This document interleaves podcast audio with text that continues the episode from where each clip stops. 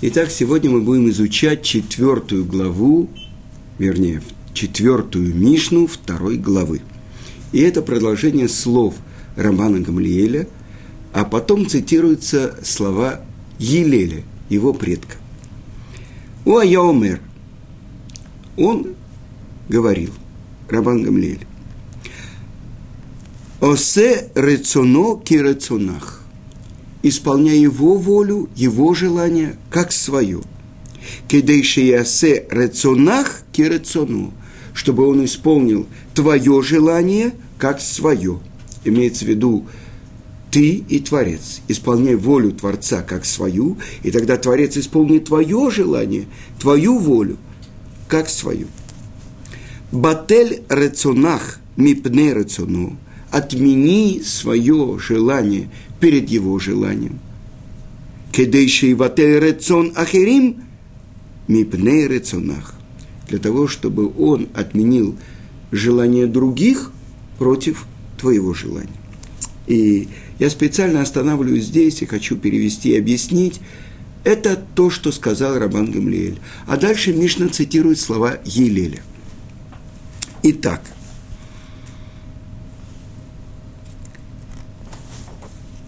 что же, чему же учит Рабан Гамлиэль? Если человек будет исполнять волю Творца, что значит исполнять волю Творца? Э, я хочу вам напомнить, то, что объясняет Раши, первый Раши на Пятикнижие, на главу Берешит. Берешит, бишвиль решит. Ради начал сотворил Творец небо и землю. И кто же называется началом? Называ, началом называется Тура, и началом называется еврейский народ. Ради того, чтобы еврейский народ изучал Тору и исполнял заповеди, Творец сотворил небо и землю. И поэтому, исполняя его волю, искренне, от всего сердца, как свою, тогда он, кто он? Творец. Исполнит твою же, твою волю, желание твоего сердца, как свою собственную волю. А его воля – творить добро людям – Другие комментаторы объясняют это немножко по-другому. Когда тогда он исполнит твою волю как свою, то есть твои желания сердца не будут ни в чем противоречить желаниям Творца. Рававадия из Бартанура, комментатор Мишны, он объясняет так. Исполняя его волю как свою, то есть трать деньги на то, чтобы исполнять желание Творца, как будто ты тратишь на свои нужды. Ведь если ты будешь исполнять это и поступать так, то Он исполнит твою волю, как свою, то есть щедро наделит тебя добром. Я помню, я был на уроке э, Равшимшина Пинкус. Это был э, семинар субботний семинар для религиозных евреев. И он говорил так, что если когда я покупаю продукты на субботу, я думаю, ну вот это сколько стоит, это столько, это. Ты не думаешь, что это то, что Творец тебе дает. И он показал, что вот он покупает полкилограмма шкидим, миндаля, или там полкилограмма белых семечек чтобы это было открытый стол, праздник, получение удовольствия от субботы. Обычный человек, он так думает, ну, сколько это стоит, может быть, чуть меньше.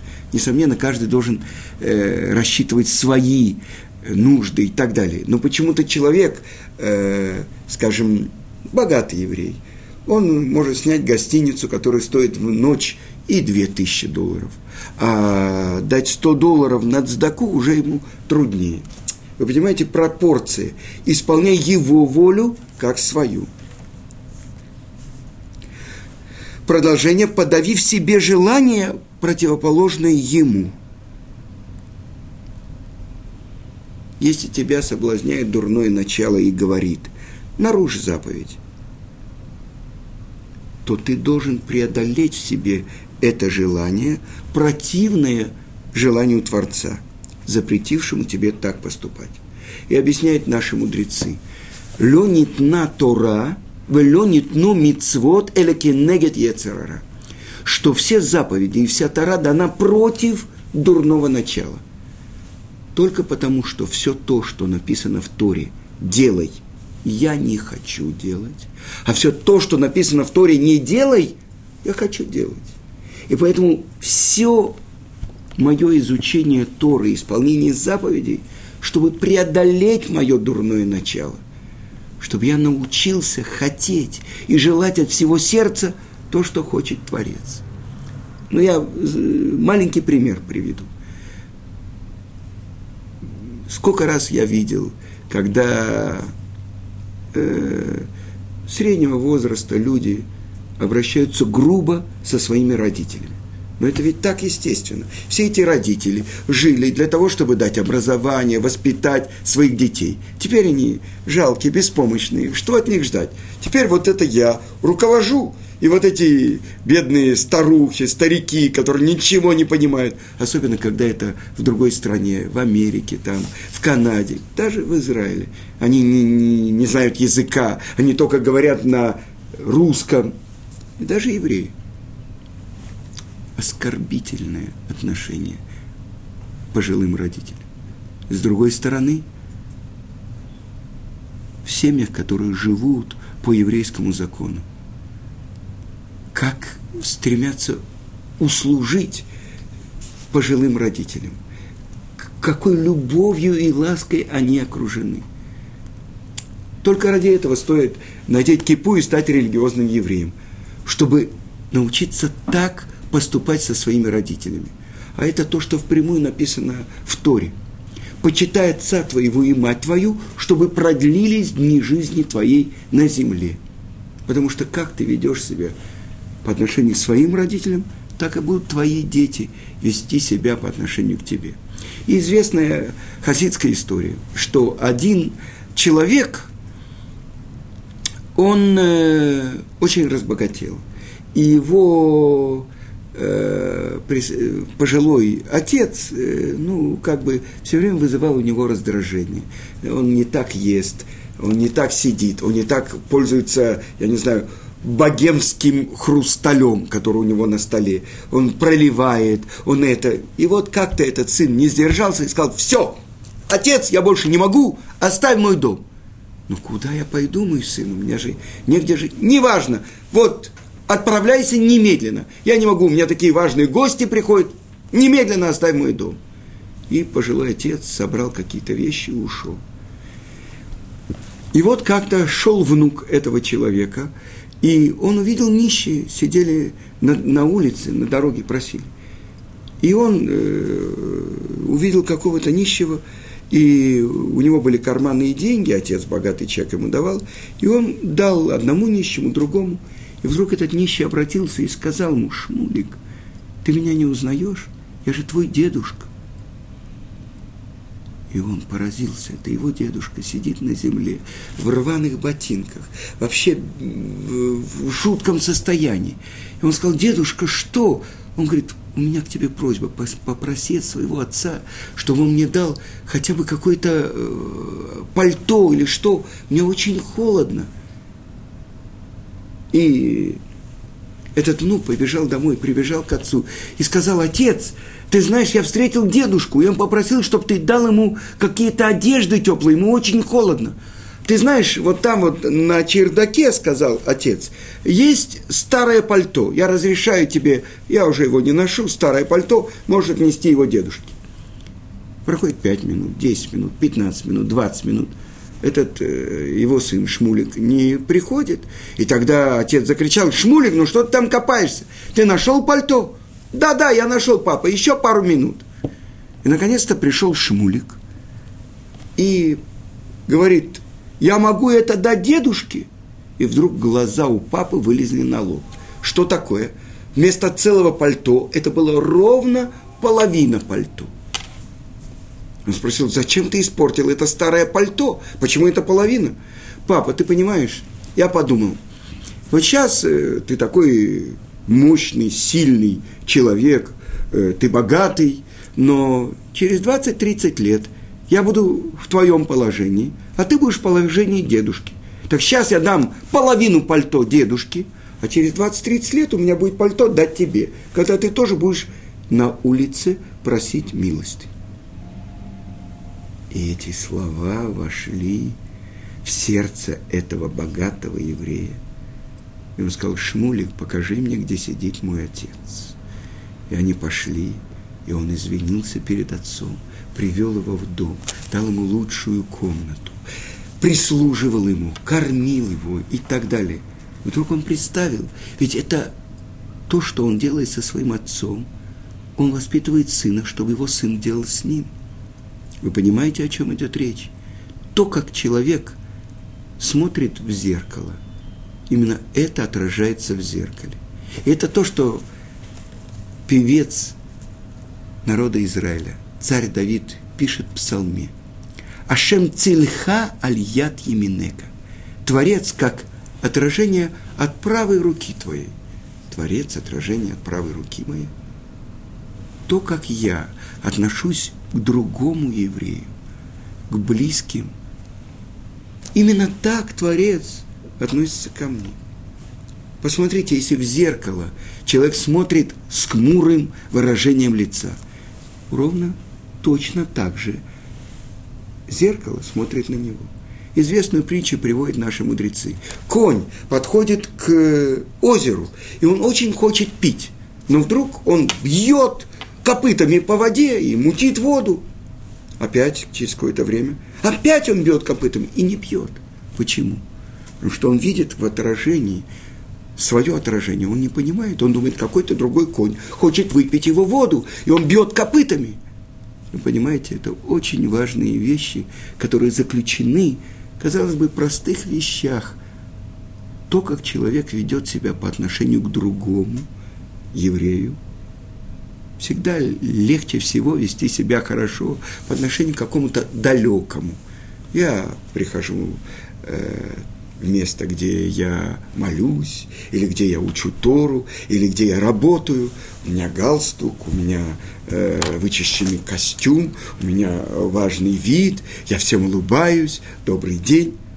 А как я сказал, то же самое приветствие своим домочадцам, своей матери, своему отцу, своей жене, своим детям. Э, может быть, там мне не хватает времени, чтобы им тоже улыбнуться – так вот, это показатель. То, как я обращаюсь к другим, именно так Творец обращается ко мне. И это то, что Хофицкаем советует, как заслужить оправдательного приговора на суде Роша Шана и скрепление печатью приговора в Йом-Кипур. Если я прощаю другому, если я могу переступить через даже неприятные какие-то вещи, которые он сделал мне. Но продолжим учить нашу Мишну. Я хочу привести вам одну очень интересную притчу, которую рассказывает э, э, автор книги Муамлеес. Он цитирует э, святую книгу Зор. То есть, о чем говорится – исполняй его желание как свое, и тогда он исполнит твое желание как свое. И вот, это отрывок из святой книги Зор. Как-то шли по дороге Раби Шимон бар Юхай и его сын Элезер. И навстречу им они увидели ангела, и тридцать языков пламени выходили из него. Спросил у него Раби Шимон – что ты идешь делать у ангела? Ответил ему ангел, я иду уничтожать мир, потому что нету 30 праведников в мире. Сказал ему Раби Шимон, я хочу тебя попросить об одной вещи. Отправься перед престол славы Творца и скажи ему, Бар Юхай есть в мире. Отправился ангел перед Творцом – и сказал, открыто известно перед тобою, что сказал мне Раби Шимон. Ответил ему Творец, иди и уничтожь мир. И не слушай слова Бар-Йохая. Отправился ангел уничтожать мир. И опять он встретил Раби Шимон Бар-Йохая. Сказал ему ангел, а, сказал ему Рабишим Бар-Юхай, этому ангелу, если ты не уберешься отсюда, я установлю постановление Гозрани. Очень трудно перевести точно. Гзира – это постановление. Я против тебя э, произнесу постановление, что ты никогда больше не поднимешься на небо. О, это страшно для ангела. Отправься на небо и скажи перед Творцом. Если нету в мире 30 праведников, на которых держится мир, может быть, есть 20. Может быть, есть 10 праведников, на заслугах которых держится мир. А если нету 10, то, может быть, есть 2. А если нет двух, то, может быть, есть один. И это я. И в этот момент – раздался голос с неба, Батколь, которая сказала, Ашрейха Раби Шимон Бар Йохай, счастлив ты, Раби Шимон Бар Йохай, что Творец устанавливает к Зиру постановление, а ты ее отменяешь. А ты ее отменяешь. Вы понимаете, что это такое? Тот, кто отменяет свое желание перед желанием Творца – тогда Творец отменяет свое желание перед его желанием. Тот, кто находился в пещере и занимался только изучением Торы, ради которого был сотворен весь мир. Тот, кто, сказано в Талмуде, когда его тесть Раби Пинхас бен Иир отвел его, написано в Талмуде, в баню, банья, да, хорошее русское слово, баня из Вавилонского Талмуда. И мыл его, и он увидел глубокие раны на его теле. Почему? Потому что Раби Шимон бар и его сын Раби Лезер, они закапывались в песок, чтобы не портились одежды. И изучали Тору.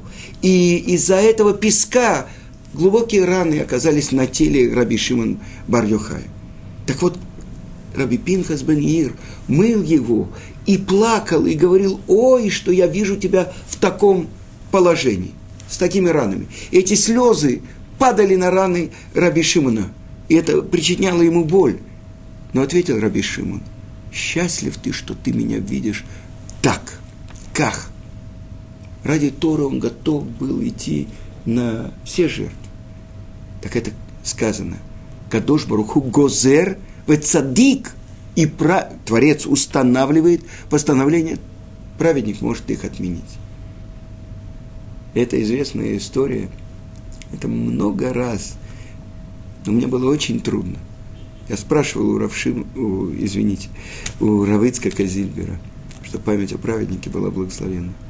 Как он мог, выходя из лагеря, положить в чемодан свой на дно тфилин и танах?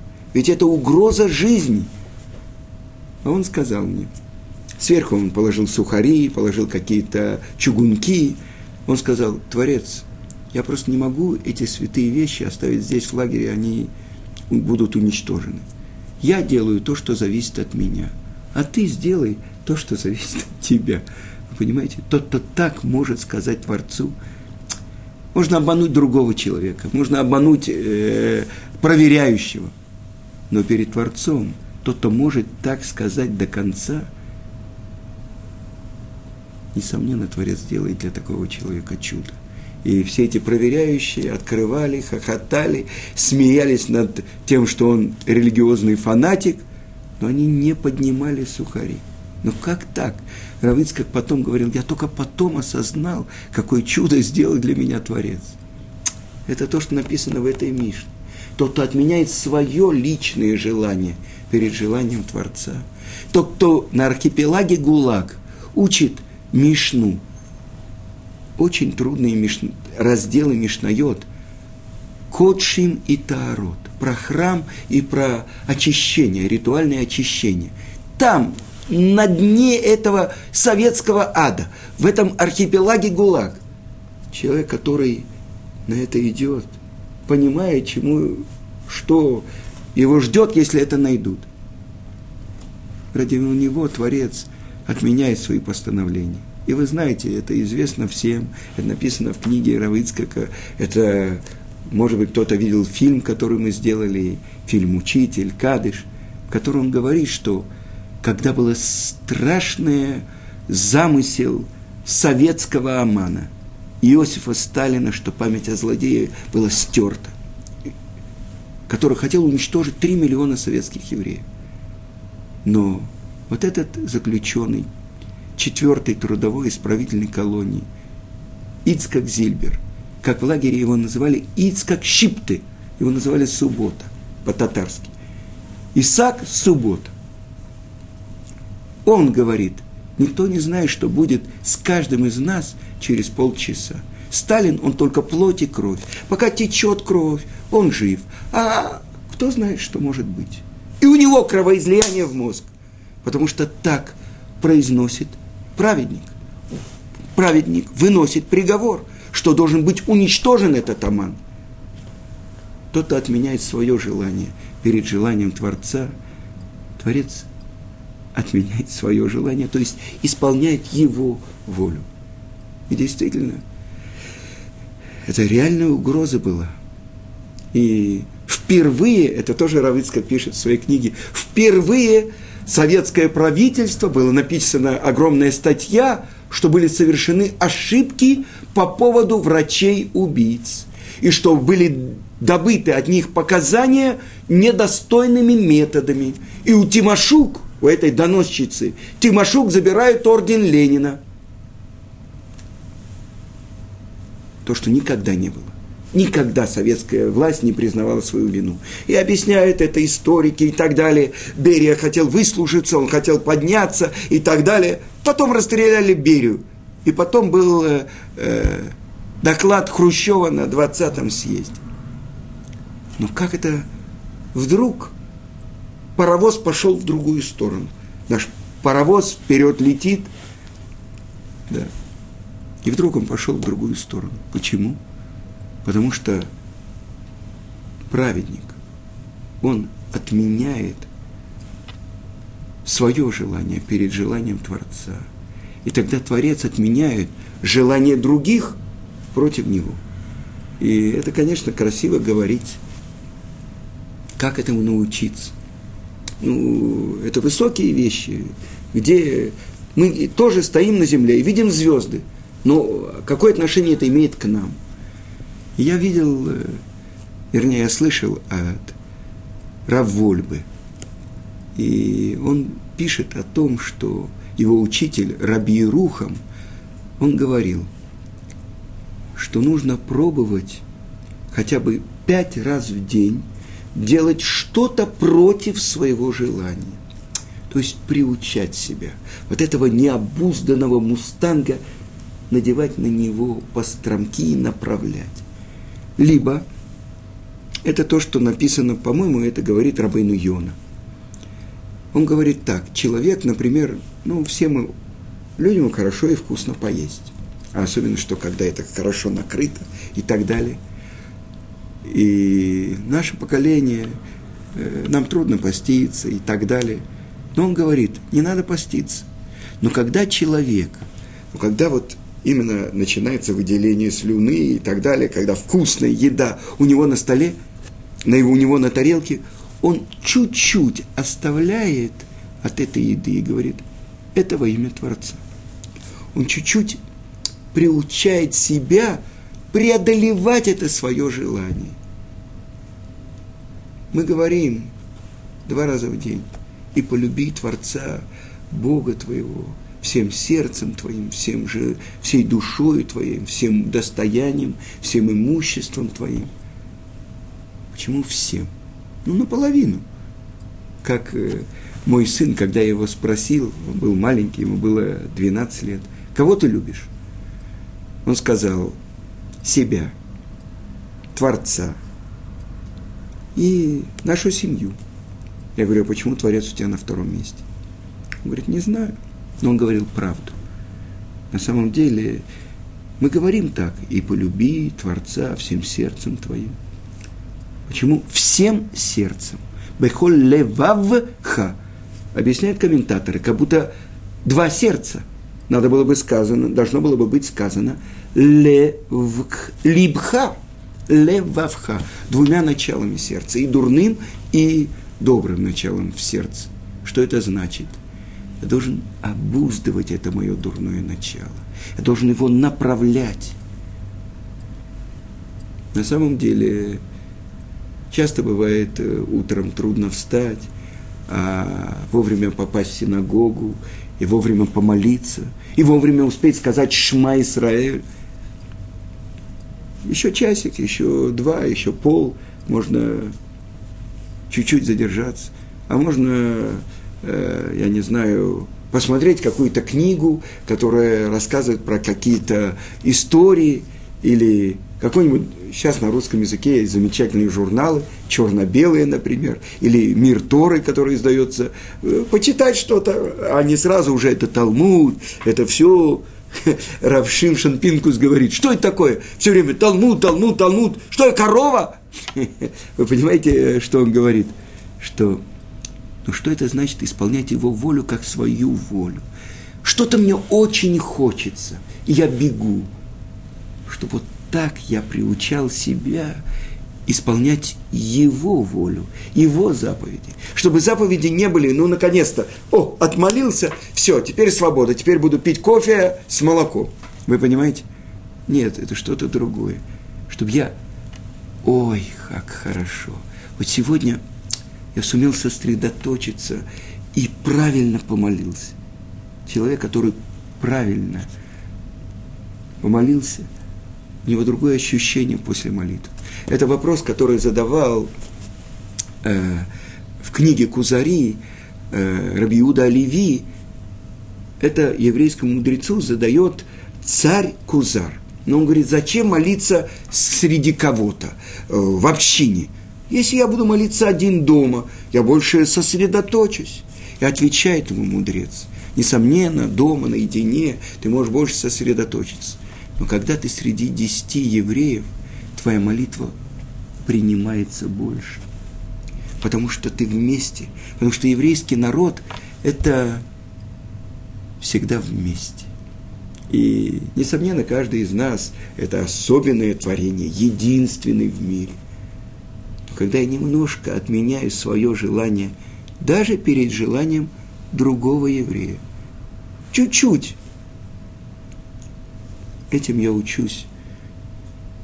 Как научиться преодолевать свое желание перед желанием того, кто меня послал в этот мир. И это то, что в молитве мы говорим. Им кибоним, им ка аводим. Или как сыновья, или как рабы – это роль еврейского народа. Мой сын – первенец Израиль. Бни Бехури Израиль, так говорит Творец. И это то, что учит нас Рабан Гамлиэль, как действительно приблизиться к Творцу. Через то, что я отменяю свое желание перед его желанием. И тогда я вижу, ощущаю эту близость, потому что он отменяет свое желание перед моим желанием. И больше того, сказано так, что человек, который действительно приближается к Творцу, его враги становятся его друзьями. Я приведу вам одну историю. Один человек, э, один еврей, достаточно обеспеченный еврей и из Москвы, недавно он принял решение, что он будет ходить в кипе везде. И вот у него была важная встреча с одним из самых высокопоставленных высокопоставленных чиновников в Москве, от которого зависел весь его бизнес. Дадут суду, не дадут суду. И он пошел навстречу в кипе. И этот чиновник сказал, от меня зависит жизнь и смерть, и я решил, что тебе дается жизнь.